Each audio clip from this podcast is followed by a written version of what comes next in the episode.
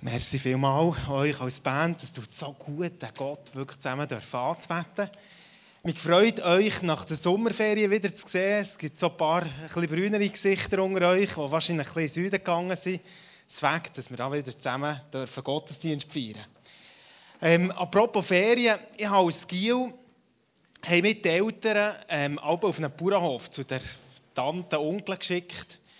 Ähm, und die haben es mega gut gemeint. Also ich glaube, die haben sich auch riesig gefreut, dass der Hannesli da oben in den Ferien bei ihnen vorbeikommt. Und ich bin so eine Woche an es ausgehalten dort. Aber wirklich, sie haben es mega gut gemacht. Äh, mit, mich verwöhnt. Es hat einen Fernseher gehabt, daheim haben wir keinen Fernseher gehabt. Schon das allein war eigentlich ein Reiz für zu gehen. Hat er mitarbeiten Aber etwas war, das mich immer wieder zurückgezogen hat. Die lange Zeit. Lange Zeit. Oder? Es ist halt gleich nicht ganz gleich. Das Essen ist nicht gleich, die Matratze ist nicht gleich weich, äh, die, die Tanten und Onkel sind auch nicht gleich wie die Eltern. Und habe ich mit den Eltern telefoniert und habe mich gefreut auf den Moment, wenn ich dann wieder zurück kann.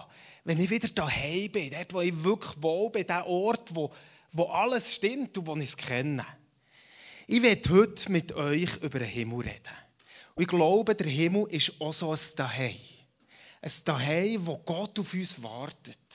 Und vielleicht ist das bisschen speziell. Ich meine, das ist jetzt nicht das GPMC-Thema Nummer eins, dass wir so immer wieder über Endzeit und Himmel reden und was da alles kommt. Wir, ich glaube, wir reden vor allem ja darüber, ja, wie können wir unsere Beziehung zu Gott leben? Wie können wir untereinander leben? Wie können wir Menschen lieben, die Jesus nicht kennen?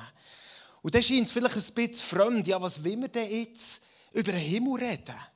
Braucht es das überhaupt? Hat das etwas mit unserem Leben zu tun? Oder manche auf der Straße würde vielleicht sagen, ja, es ist noch keiner zurückgekommen. Also so genau können wir ja gleich nicht sagen, was uns erwartet, wenn wir mal zu Gott kommen. Aber ich glaube, ich glaube, dass Gott uns das Päckchen, das Riesenpäckchen, dass er es auftut und uns Einblick gibt in das, was wird kommen. Und dass es so, so etwas Faszinierendes ist. Spannend ist noch, wenn man ähm, im Internet mal das Wort Himmel eingibt und nach Bildern sucht, dann kommen da verschiedene, nicht die, jetzt bin ich auch falsch, he? super falsch gedrückt. Voilà. Das ist so eines von vielen ähnlichen Bildern. Und ich weiß nicht, wie es euch geht, wenn ich das Bild sehe. Ja, ganz ehrlich, meine Sehnsucht steigt nicht. So der Gedanke von Harfenspielen finde ich nicht wahnsinnig ansprechend. Ich finde es auch so das verklärte Sein als Geistwesen irgendwo auf einer Wolke ähm, und das eine ganze Ewigkeit, es ist nicht das, was mich zieht. Und ich glaube, es ist auch nicht in keiner Art und Weise das Bild, das uns Gott vermittelt von dem Ort, den er für uns parat macht. Und ich glaube, es ist wichtig, dass wir ein Bild haben, weil ein Bild eine Sehnsucht auslöst. Und wenn wir kein Bild haben oder ein Bild, das wir nicht fassen können, dann werden wir auch keine Sehnsucht haben. Aber eine Sehnsucht wird uns helfen, das Leben so zu leben, wie es Gott gefällt. Und ich glaube, dass es mega wichtig ist. Und darum habe ich entschieden, auch aufgrund vom Bibellesenplan, 1. Korinther 15, geht es um die Auferstehung, dass ich mit euch die Auferstehung, einerseits von uns, aber auch die Auferstehung vom Drumherum ein bisschen genauer anschauen Und ich hoffe, das ist so mein Gebet, äh, ich hoffe, dass es bei euch eine Sehnsucht auslöst, wie es bei mir eine Sehnsucht ausgelöst hat. Und zwar nicht, weil ich satt bin von diesem Leben, weil ich das da nicht spannend finde. Ich glaube, Gott hat hier so viel Gutes parat. Aber eins, das kann er versprechen. All das, was Gott für uns im Himmel parat hat, stellt all das, was wir hier werden haben, bei weitem in Schatten, bei weitem. Und darum lohnt es sich, das ein bisschen genauer anzuschauen und freue mich, da mit euch reinzugehen. Für das zu unterstreichen, habe ich nochmal meine Kugel da, meine Schnur mitgenommen. Vielleicht mögt ihr euch erinnern, das war etwa vor einem Jahr, schätzungsweise, habe ich die schon mal mitgenommen. Und äh, ein bisschen einem anderen Zusammenhang, aber es passt. Und weil das so gut passt, äh, ich denke, die muss ich nochmal mitnehmen. Und zwar ist die Schnur stellt eigentlich unser Leben dar. Und stellt euch jetzt vor, der Hen und der Tinger, äh, jetzt die Schnur aufrollen, der kommt dort hinten raus. die Stege ablaufen, auf die Straße raus und ihr könnt laufen und laufen den ganzen Tag und die Schnur die hört nie auf. Und das ist ein Bild für unser Leben. Jetzt der eingefärbte Teil davor, das ist unsere Zeit, die wir hier auf der Erde verbringen. Und nachdem kommt eine ganze Ewigkeit, die auf uns wartet. Das ist das, was die Bibel sagt. Wer glaubt, der hat das ewige Leben. Das fängt an heute, aber das hört nie auf. Und es ist ja schon verrückt, dass wir so viel über das hier reden, aber von dem, was kommt und die ganze Ewigkeit ausmacht, wagen jetzt mal zu behaupten, dass viele nicht gross Ahnung haben. Vielleicht so ein bisschen mal etwas gehört und da werde ich heute ein bisschen helfen.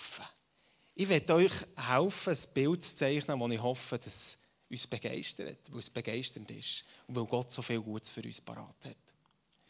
Gut, jetzt äh, befreie da die, die jetzt immer so blöd die Schnur um den Kopf haben. Äh, es wird nicht der ganze Gottesdienst so sein, es hat ein Ende. Aber unser Leben, das hat kein Ende. Ich möchte gerne noch beten, einfach auch beten, dass der Geist Gottes heute Morgen zu uns reden kann. Herr, ich danke dir für deine Pläne. Deine Pläne sind Tür und Tür und Tür gut. Und auch wenn wir hier nicht alles verstehen, auch nicht alles einordnen können, aber eins wissen wir. Der Platz, den du für uns vorbereitet hast, der wird erstens kommen und es wird an Herrlichkeit unsere Vorstellungen bei weitem übertreffen. Und ich bitte, dass du eine Vorfreude freisetzt eine Freude, die dazu führt, dass wir unser Leben einfach an dich verschenken. An eine Welt verschenken, die Jesus nicht kennt. Wo wir wissen, dass du der grosse Belohner bist in alle Ewigkeit. Danke vielmals für dein Reden heute Morgen. Amen. Ähm, 1. Korinther 15, es wäre spannend gewesen, das ganze Kapitel mit euch anzuschauen, aber es hat 58 Verse, das wollte ich jetzt gleich nicht antun, äh, das alles einzublenden. Ich nehme einen so Kernteil daraus raus, den ich mit euch zusammen werde lesen werde, aber auf gewisse Sachen auch nochmal zurückgreifen aus dem ganzen Kapitel. Ähm, ich frage jetzt nicht, wer es gelesen hat, weil das wäre ja die Frage, wer immer noch am Bibelleseplan dran ist. Ich will euch wirklich ermutigen, weil uns so vieles gezeigt wird, auch wie Gott ist und was Gottes Plan für unser Leben ist. Irgendwie, oh, jetzt habe ich schon mal falsch gedrückt. Es tut mir wirklich leid. Im ersten Gottesdienst habe ich immer in die andere Richtung gedrückt. Jetzt habe ich gedacht, jetzt mache ich es ganz sicher gut und jetzt ist schon mal gekommen. Aber jetzt ist es da. Entsprechend verhält es sich mit der Auferstehung der Toten. Der menschliche Körper ist wie ein Samenkorn das in die Erde gelegt wird. Erst ist es vergänglich, aber wenn er dann auferweckt wird, ist er unvergänglich. Erst ist er unansehnlich, dann aber erfüllt von Gottes Herrlichkeit. Erst ist er schwach, dann aber voller Kraft. In die Erde gelegt wird ein irdischer Körper, auferweckt wird ein Körper, der durch Gottes Geist erneuert ist. Genauso wie es einen irdischen Körper gibt, gibt es auch einen durch Gottes Geist erneuerten Körper. Dasselbe zeigt ein Vergleich zwischen Adam und Christus. Unser jetziger Körper entspricht dem, den Adam, der erste Mensch, bekam, als Gott ihn, wie die Schrift sagt, zu einem lebendigen Wesen machte. Unser künftiger Körper hingegen entspricht dem, den Christus, der letzte Adam, bei seiner Auferstehung bekam. Christus, der uns durch seinen Geist lebendig macht. Genau, das mal so wie der Text zur Auferstehung. Paulus sagt, hey, das Beste, das kommt. Eigentlich weiss ich an einen Auftrag da, aber am liebsten wäre wir bei Gott sein. Ich glaube, Paulus hat nicht ein Harfenbild vor sich gehabt.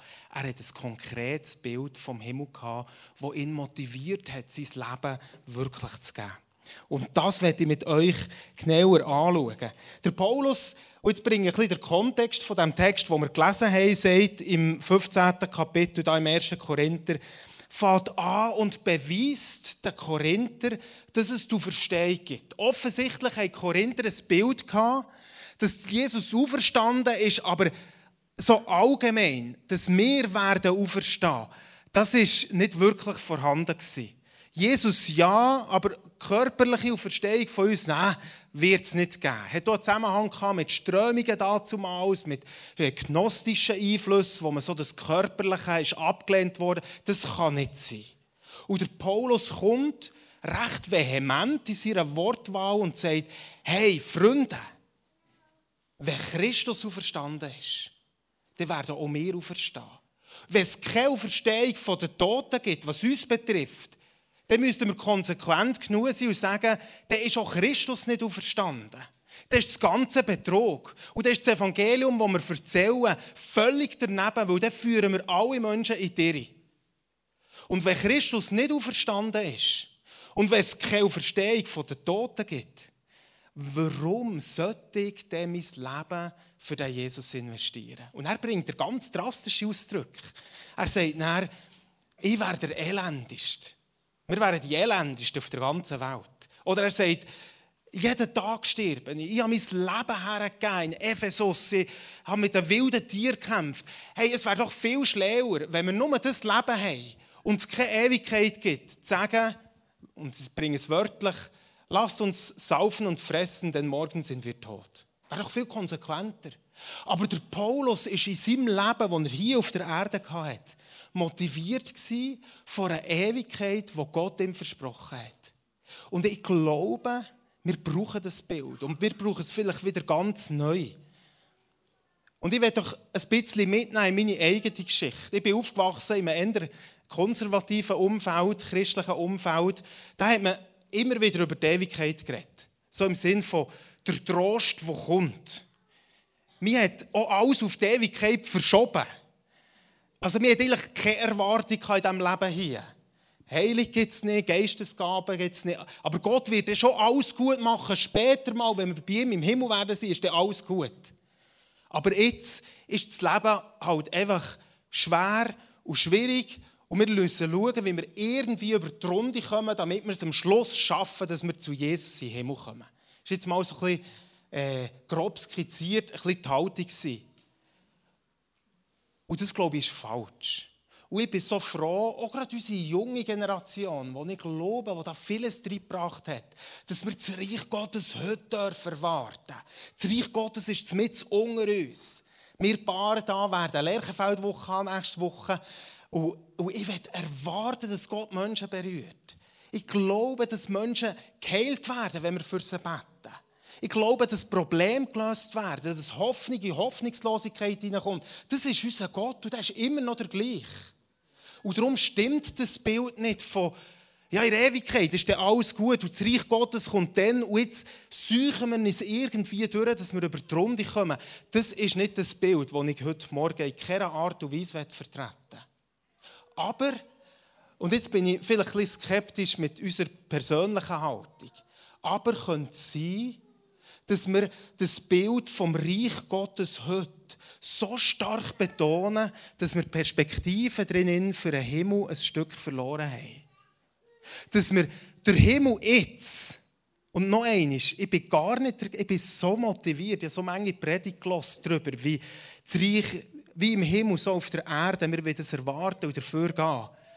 Aber wenn wir nur die Seite betonen, dann werden wir am Schluss, glaube ich, enttäuscht sein, wo wir merken, der Himmel wird nie vollkommen auf der Erde sein.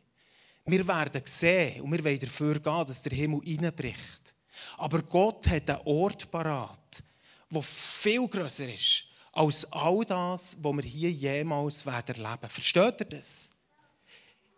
Versteht ihr die zwei Extreme? Dass es wird alles später sein und es muss alles heute sein und wir vergessen, dass wir für einen anderen Ort gemacht sind. Für eine Welt, die erlöst ist. Für einen Ort, wo keine Sünde und keine Versuchung mehr ist. Das ist unser Bestimmungsort. Und von der her war der Paulus in seinem Leben motiviert. Und mir hat es geholfen, nochmal über das nachzudenken in den Ferien mich ein bisschen mehr mit dem zu befassen und merkt, wow, was gibt uns Gott für eine Perspektive? Und was ist das für eine Freisetzung in diesem Leben hier? Bezüglich Hingabe, mein Leben, das ganz ihm gehören soll, das ihn ehren soll, weil ich weiss, in allen Schwierigkeiten, es wartet etwas auf mich, das viel grösser ist. Der Augustinus hat äh, Folgendes gesagt, das hat mich sehr passend gedacht. Warum kennen wir das Land nicht, dessen Bürger wir sind? Weil wir so weit weggezogen sind, dass wir es vergessen haben. Und ich werde versuchen, etwas anzustoßen und in Erinnerung zu rufen, wo ich glaube, dass es von grosser Wichtigkeit ist. Und ich habe nicht den Anspruch darauf, und ich wäre zu wenig in die Teufel gegangen, für alle Fragen richtig zu beantworten. Mein Wunsch und mein Gebet ist, dass es Sehnsucht auslöst. Und nicht, dass ich äh, theologisch alle Fragen beantwortet habe. Aber ich möchte euch ermutigen, euch eurem Live-Groove darüber nachzudenken, was denn Gott für uns parat? Für dich und mehr. Es ist mehr als all das, was wir hier werden bekommen dürfen haben. Genau. Gut. Jetzt werde ich über das Neue reden, das hier davon schon die Rede ist. Spannend ist, wenn man den Text so bisschen überflügt, dann kommt ein Wort immer wieder vor. Seht ihr welches? Körper. Körper. Es ist die Rede von. Also, es, schon fast, es klingt ihm schon fast ein bisschen erzwungen, wie der Paulus das betont, dass die Auferstehung eine liebliche Auferstehung wird sein. Und dass es scheinbar etwas sehr Wichtiges ist, dass wir das verstehen. Und ich glaube, wenn wir verstehen, dass wir nicht irgendwo im Geist werden sein, unfassbar, dann wird das eine Faszination auslösen für das, was kommt. Und dass das die Wahrheit ist und nicht das, was wir eben oft vielleicht so um uns umgehören. Wir werden einen neuen himmlischen Körper bekommen, heisst es. Und es sind drei Merkmale erwähnt. Der wird unverweslich sein. Hey, wir alle Alteren. Ist doch so. Äh, wir sind, wie gesagt, wir waren in den Ferien mit Blasers. Und wir haben dort ein Schubmatchchen gemacht. Wir zwei älteren U40 Herren mit unseren ältesten Gielen. Und die Jüngsten haben sie dann gnädigerweise noch in die Mannschaft gegeben. Und wir haben 4-1 äh, auf den Sack bekommen in diesem Matchchen. Sie waren 13, das war ein bisschen bitter. Ähm, auf jeden Fall haben wir gesagt, ja, also wir würden euch schon schlagen unter anderen Umständen. Und wir schlagen euch auch noch, wenn es mal eine Revanche gibt. Und dann hat der Florin so sinngemäß gesagt, ja, es ist einfach so. Wir sind 13, ihr seid 40. Wir werden besser, ihr werdet schlechter.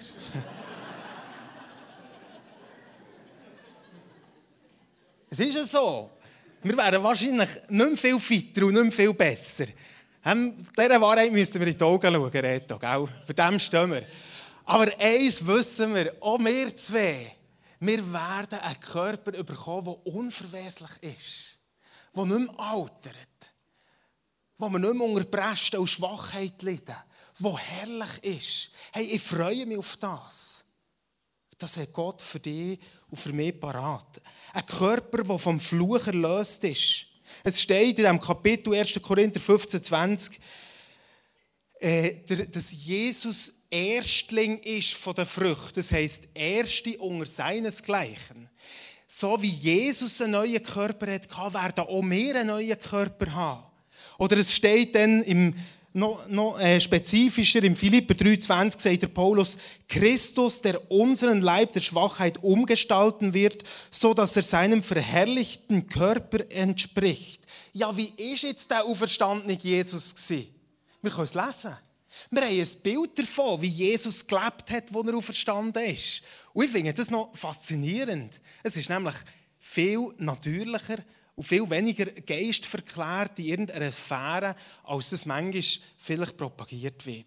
Jesus hat erstens, er, wir ihn anlängen Und die Szene, die denkt mir, die mir lustig. Oder der Thomas kommt und er sagt ihm, komm, läng mich an, berühre meine Wunden, merk, dass ich es bin. Später kommt er zu den Jüngern und sagt den Jüngern nochmal das Gleiche. Kommt und berührt mich. Und ich sehe so die Jünger vor mir, wie sie, wie sie so zu dem Jesus, ich kann es fast nicht glauben, er sieht wirklich so aus, wie Jesus aussieht und, und kommen her und berühren ihn und können es immer noch nicht recht fassen. Und sagt Jesus, okay, geben wir einen Fisch. Und er isst er vor ihnen Fisch. Und sie stehen drum um und schauen zu, wie er den Fisch abschluckt. Und merken, Also Geist kann ja das nicht sein, wo jetzt der Fisch isst. Das, das muss, wir haben ihn berührt, wir haben gesehen, wie er ist. Das ist wirklich ein neuer Mensch. In der gleichen Art, wie Jesus einen neuen Körper hat bekommen, werden wir einen neuen Körper bekommen. Ich weiß, nicht, ich weiß jetzt nicht genau, ob der auch so fasziniert Ich bin fasziniert von dem. Es wird ein Körper sein, wo wir von vielen Sachen auch erlöst sind. Und damit möchte ich noch eines sagen. Wir stehen in diesem Spannungsfeld von Glauben, eine vollkommene Heilung hier und jetzt. Jesus heilt immer noch. Amen. Das ist so. Und gleichzeitig wissen wir, es wird nie ganz vollkommen sein. Wir werden immer wieder mit, auch körperlich, herausgefordert sein, schon mit dem ganzen Alterungsprozess. Und jeder wird sterben. Jeder. Ausgenommen, das kann ich euch versprechen, es ist so. Wir alle werden sterben. Ich habe einen Kollegen, den habe ich mal getroffen äh, und, und habe dann so ein bisschen Beziehung zu ihm aufgebaut, treffe ihn alle paar Monate ein, manchmal geht es so ein ganzes Jahr, läutet jemand zwischendurch an, wenn er irgendeine Frage hat, ist äh, ganz äh, flotter, junger Mann in meinem Alter. und letzte Woche hat er auch wieder angerufen. Er ist vor ein paar Monaten vorbeigekommen. Der Kollege der hat ähm, bei der Geburt hat einen Fehler gegeben. Das heisst, er hat zu wenig Sauerstoff bekommen und er hat, äh, ist eingeschränkt in seinem Leben, recht stark eingeschränkt. Ähm, er ist körperlich ein bisschen eingeschränkt, aber er ist auch eingeschränkt in seinem sozialen Verhalten und hat trotzdem die Seite, wo er blitzgescheit ist. Und ich bin mit ihm, so wie er konnte, einer Aare angelaufen und plötzlich schaut er mich an und sagt, hey, gell, Hanno, ich werde mal einen neuen Körper bekommen. Gell, der Geburtsfehler, das wird nicht eine Ewigkeit auf mich Einfluss haben. Ich werde ein neuer Mensch sein. Ich kann laufen, wie du kannst laufen. Und mir hat es so berührt, die Hoffnung zu spüren von diesem Mann, der vielleicht ein bisschen an einem anderen Ort steht als manches von mir. Und der mit dieser Hoffnung gelebt hat. Und ihm es von Herzen bestätigen genau so wird es sein. Der Mensch, der Körper wird vom Fluch, von Krankheit, von Tod, von Zerstörung total erlöst. Total. Es wird es nicht mehr geben. Joni Eriksson hat äh, das mal so ausgedrückt. Es ist eine Frau, die einen Badeunfall hatte und dann von der an äh, schwer gelähmt ist, also vom, von, ich weiß nicht mehr, von welchem Hauswirbel an abwärts. Und sie hat gesagt, ich wurde nicht um ein Leben als vollständige Person betrogen. Ich erlebe nur einen Aufschub um 40 Jahre. Und Gott ist auch jetzt in dieser Zeit bei mir. Ich weiß jetzt, was es bedeutet, verherrlicht zu werden. Es ist das, was geschehen wird, wenn ich auf, ein, auf meinen eigenen Füßen stehen und tanzen werde. Was für eine Hoffnung für die, die vielleicht in diesem Bereich herausgefordert sind, aber auch wir alle, die merken, es geht nicht immer aufwärts. Irgendwann geht es nicht mehr aufwärts. Aber Gott hat eine Zukunft parat, wo unser Körper wird auferstehen. Wir werden einen erlösten himmlischen Körper ohne Einschränkung haben. Wir werden essen, wir werden uns bewegen, wir werden als Individuen erkannt werden. Jesus ist erkannt worden, auch von seinen Jüngern. Also es wird, wir werden nicht eine andere Form annehmen, wo man nicht mehr weiss, wer der wer ist. Die haben ihn kennt. Maria hat ihn zwar verwechselt, weil sie einfach nicht damit gerechnet hat, aber wo sie die Stimme gehört hat und sich umdreht hat, hat sie gewusst, das ist Jesus. Die Jünger haben nicht daran zweifelt, dass das Jesus ist. Die haben es gewusst, weil sie ihn gesehen haben. Unser Neukörper wird anders, vollkommener und doch eine Ähnlichkeit haben mit unserem Körper. Er wird auferstehen zu neuem Leben in Kraft und Herrlichkeit. Alle Schwäche wird beseitigt sein. Hey, was für einen fantastischen Ausblick gibt uns Gott. Nimmt es nicht auch die Angst weg von all dem, was passieren könnte, im Wissen, dass die lange weiße Schnur eine ganz andere Perspektive gibt? Das Zweite, was ich erwähnen möchte, neben dieser körperlichen Auferstehung, es wird eine neue Erde und einen neuen Himmel geben. Ich habe bewusst ein Bild genommen von irgendwo. Ich weiß nicht, wie es wird sein. Aber wenn in Offenbarung 21,1 steht, es wird eine neue Erde und einen neuen Himmel geben, dann gehe ich davon aus, es wird wirklich Erde sein. Versteht ihr, wenn mich Karre ablegt und ich euch sage, jetzt habe ich ein neues Auto gekauft, dann geht ihr nicht davon aus, dass das ein Flugzeug ist. Es wird wahrscheinlich immer noch einen Motor haben und wird immer noch Sitze haben und eine Karosserie. Es ist einfach neu, anders, besser, weiterentwickelt, weiß doch nicht, aber es ist immer noch. Und wir werden einen neuen Lieb haben, es ist immer noch ein Lieb. Wir werden auf einer neuen Erde sein, aber es ist immer noch eine Erde. Und ich finde das so faszinierend. Versteht ihr, es ist nicht, Gott hat gesagt, es ist sehr gut, was er gemacht hat. Und Gott wird nicht am Schluss vor Zeit ein Klungel machen und sagen, oh Scheiße, die Erde gehen wir weg. Aber er wird es erlösen vom Fluch von der Sünde. Und die Erde wird das sein, was Gott eigentlich denkt hat. Im Römer 8 hat es einen Text, ich habe den nie recht begriffen. Mir war auch immer ein bisschen fremd. Aber es geht genau um das. Ja, die gesamte Schöpfung wartet sehnsüchtig darauf, dass die Kinder Gottes in ihrer ganzen Herrlichkeit sichtbar werden. Denn die Schöpfung ist der Vergänglichkeit unterworfen, allerdings ohne etwas dafür zu können. Sie musste sich dem Willen dessen beugen, der ihr dieses Schicksal auferlegt hat. Aber damit verbunden ist eine Hoffnung. Auch sie, die Schöpfung, wird von der Last der Vergänglichkeit befreit werden und an der Freiheit teilhaben, die den Kindern Gottes mit der künftigen Herrlichkeit geschenkt wird. Wir wissen allerdings, dass die gesamte Schöpfung jetzt noch unter ihrem Zustand seufzt, als würde sie in Geburtswehen liegen. Ich glaube, wenn wir in die Schöpfung schauen, sehen wir etwas von der Herrlichkeit Gottes. Wenn die Schöpfung erlöst wird werden wir die vollkommene Herrlichkeit der Schöpfung erkennen. Gott wird die Erde erlösen. Es wird eine auferstandene, neue Erde sein.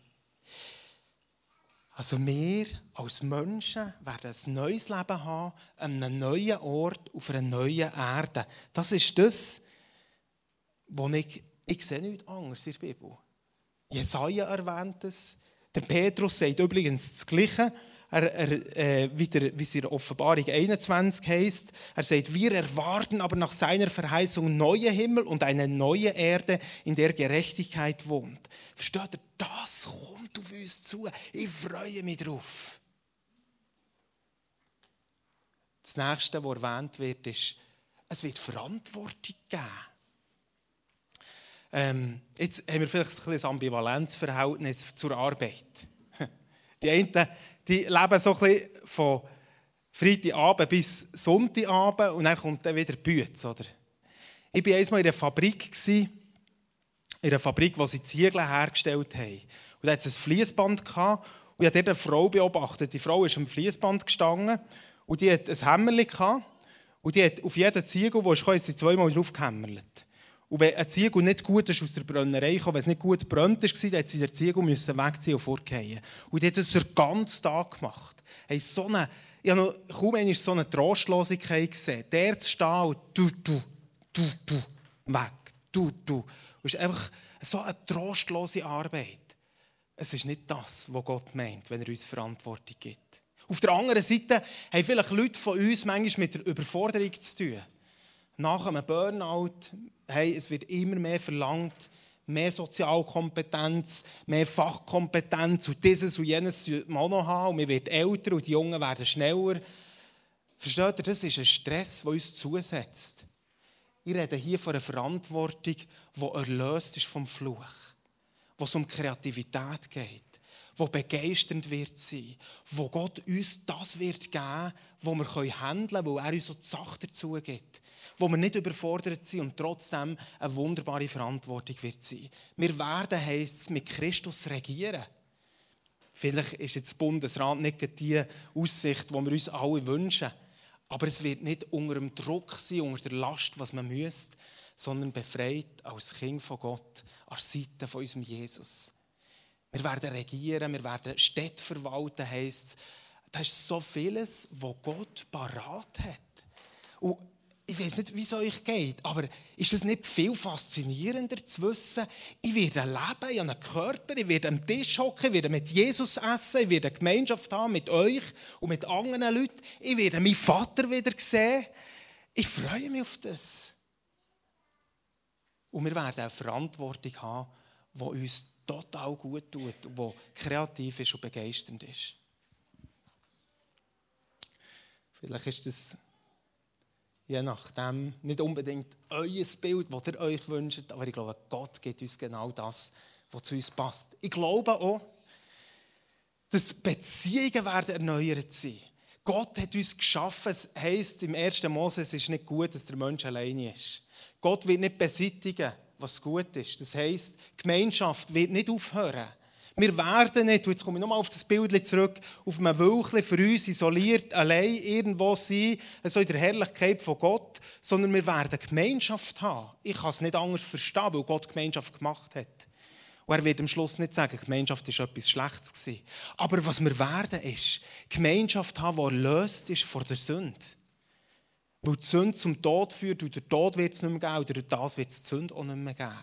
Wir werden Menschen sein, die nicht mehr mit Konflikt und Neid und Eifersucht und Verletzungen zu kämpfen haben. Wo wir Muster entwickeln, wo wir auf Distanz gehen, weil das andere uns verletzt hat. Das kennen, wir kennen so als Christen. Wir kennen doch das. Wir werden Beziehungen haben, die befreit und erlöst sind, weil die Sünde keinen Platz mehr hat, weil wir neue Menschen werden sein und weil Gottes Gegenwart das Universum regiert. Erneuerte Beziehungen. Mit wem? Menschen, die wir kennen. Ich glaube auch Menschen, die wir werden lernen kennen. Menschen, die vor uns gelebt haben. Ich denke manchmal so, ich freue mich, darüber nachzudenken. So, mal mit dem Abraham einen Kaffee zu trinken. Leute zu treffen, die lange vor uns gelebt haben. Aber auch Leute, die ihm nach waren, vorhin meinen Vater erwähnt. Wir haben eine gute Beziehung gehabt.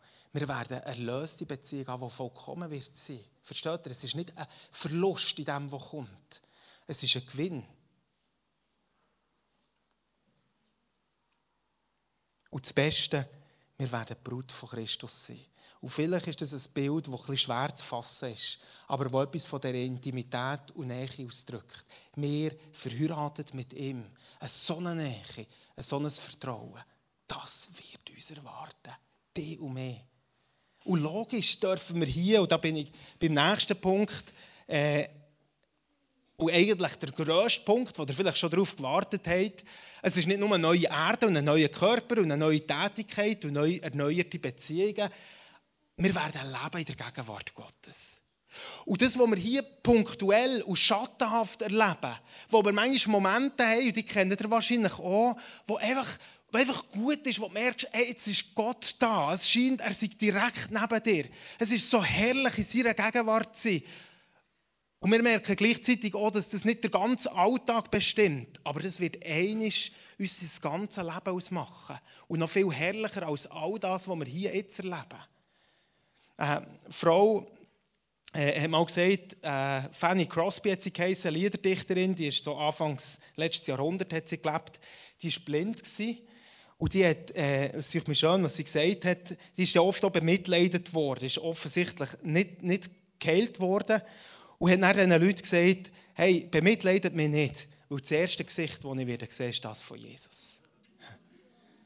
Was für eine Aussicht und Perspektive für die Frau. Ich werde Jesus mal sehen mit geöffneten Augen, dem neuen Körper, der löst ist.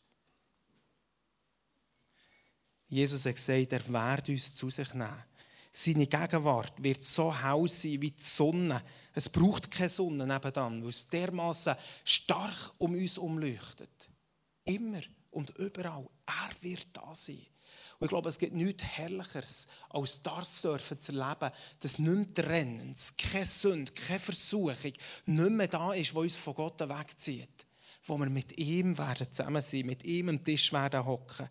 Wo wir mit ihm werden tanzen, mit ihm werden spazieren, ihn werden anschauen. Was für ein Glücksmoment. Und da haben wir vielleicht manchmal die Vorstellung, so, ja, Anbetung werden wir eine Ewigkeit lang anbeten. Und wir übertragen etwas, wo wir hier als unvollkommen leben, aus der Ewigkeit, denken, okay, hoffentlich wird das nicht der langweiligste Moment sein, der sich dann auf eine ganze Ewigkeit ausdehnt. Wir erleben hier hoffentlich, und Gott lädt uns ein, immer wieder seine Gegenwart dürfen zu erleben. Aber wir werden mal eine Form von Anbetung erleben, wo alles Trennende weg ist. Wo wir hin und weg sind von der Herrlichkeit von Gott. Wo wir nicht anders können, als auf die Knie gehen und ihn anbeten. Weil er so herrlich ist und alles überstrahlt, was wir bisher uns vorgestellt haben. Und das wird ein Moment sein, wo wir am liebsten nicht mehr loslassen würden. Ich glaube nicht, es wird immer Anbetung sein. Es ist wieso nicht zusammenzubringen mit Verantwortung wahrnehmen und Beziehung pflegen. Aber alles, was wir tun, wird Anbetung sein von unserem Gott. Das glaube ich. Warum jetzt das alles? Ist das nötig? Müssen wir ein Bild bekommen von dem, was da kommt? Ich glaube, dass uns hilft, wenn wir darüber nachdenken, was Gott für uns parat hat. Erstens, es hilft uns, uns zu freuen auf etwas, was gewaltig ist. So in der Vorweihnachtszeit kommen doch auch die Kataloge ins Haus, oder? Unsere Kinder lieben das, oder? Man Stift vor und dann streicht man an und da noch ins Spielzeug, das man gerne hat. Das ist ja auch nur ein Bild, man weiß noch nicht, wie es wirklich ist. Es gibt noch ein paar Fragen dazu. Aber es löst so eine Begeisterung aus, das Bild. wenn wir ein Bild haben von diesem Himmel, wird es uns begeistern und es wird uns helfen, auch ein Leben zu leben. Und das wäre der letzte Punkt, wo manchmal schon geprägt ist von Schwierigkeiten, von Bedürfnissen, die nicht alle gestillt werden. Und noch eines, versteht mich nicht falsch. Wir beten dafür, dass Gott Hoffnung schenkt, die Hoffnungslosigkeit, dass er Heilung gibt. Aber es gehört im Leben dazu, dass wir auf einer Welt leben, die eine Lösung braucht. Und wo wir manchmal schon zu schnaufen haben und vielleicht auch nicht mehr recht mögen. Aber Gott sagt, hey, es kommt etwas Neues. Und die Perspektive, dass da etwas auf uns wartet, hilft uns, auch das durchzugehen und diese Opfer zu bringen, auch für Jesus Opfer zu bringen, Hingabe zu leben, wo wir sonst vielleicht nicht würden. Der Paulus hat genau das gemeint, wenn er sagt, hey, wenn ich keine Hoffnung hätte, was kommt? Wenn ich nur für die paar Jahre hier leben würde, das, nein, dann würde ich doch nicht mit wilden Tieren kämpfen. Ich würde doch nicht täglich mein Leben hergeben. Aber ich weiß in allem, was schwierig ist, es wird ein Moment kommen, wo Jesus mir sagt, du gute und treue Knecht, komm in die Freude vom Herrn, nimm dein Erbe entgegen. Und wir werden bei diesem Moment ankommen. Wir werden es. Teil früher, Teil später. Ja, wie ist denn das? Und da werde ich jetzt langsam mit der Schlussrunde kommen, mit diesem Zeitpunkt. Wann wird das sein? Ich lasse mich nicht raus auf Theorien. Aber eins wissen wir. In dem Moment, wenn Jesus zurückkommt, wird das neue Jerusalem auf die neue Erde kommen. Dann werden die Toten auferstehen. Das wenn die Posaune blasen, wird die Toten werden auferstehen mit einem neuen Auferstehungskörper. Wir werden an dem Hochzeitsfest vom Land teilnehmen und werden neu auf dieser Erde sein. Dann, wenn Jesus zurückkommt. Und jetzt ist die Frage, ja, was ist denn bis denn? Was ist denn mit den Leuten, die schon gestorben sind? Das sind nicht ganz einfache Fragen, aber eins wissen wir ganz sicher, und das tut mir schon ein riesen Trost. Wir wissen, dass wir bei Gott werden sein. Wenn Jesus dem Mann, dem Verbrecher am Kreuz, der am Schluss noch sein Leben ihm gibt, verspricht, heute wirst du mit mir im Paradies sein, dann glaube ich, es ist tatsächlich so, dass wir nicht in eine seligen Schlaf kommen, sondern dass wir wirklich zu Gott kommen. Aber es wird nicht der neue Himmel, die neue Erde sein, weil das dann wird sein, wenn Jesus wieder zurückkommt. Die Toten werden auferstehen und wir ihm werden entgegengehen und zusammen mit ihm die neue Herrschaft auf der neuen Erde antreten. Das ist die Perspektive, die Gott uns gibt.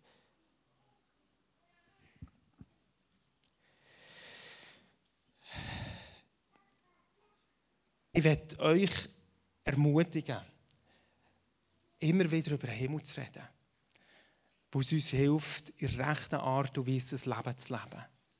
Ein Leben, das an Jesus verschenkt ist, ein Leben, das ihn nährt, ein Leben, das auch Liebesopfer bringt, ein Leben, das nicht der Himmel auf Erden muss sein. Wenn wir keinen Himmel haben in Zukunft, wenn wir das Bild nicht haben von dem, was kommt, dann werden wir immer versuchen, weil der Wunsch nach dem Himmel in unserem Herz ist, den Himmel da einzurichten, wo wir sind.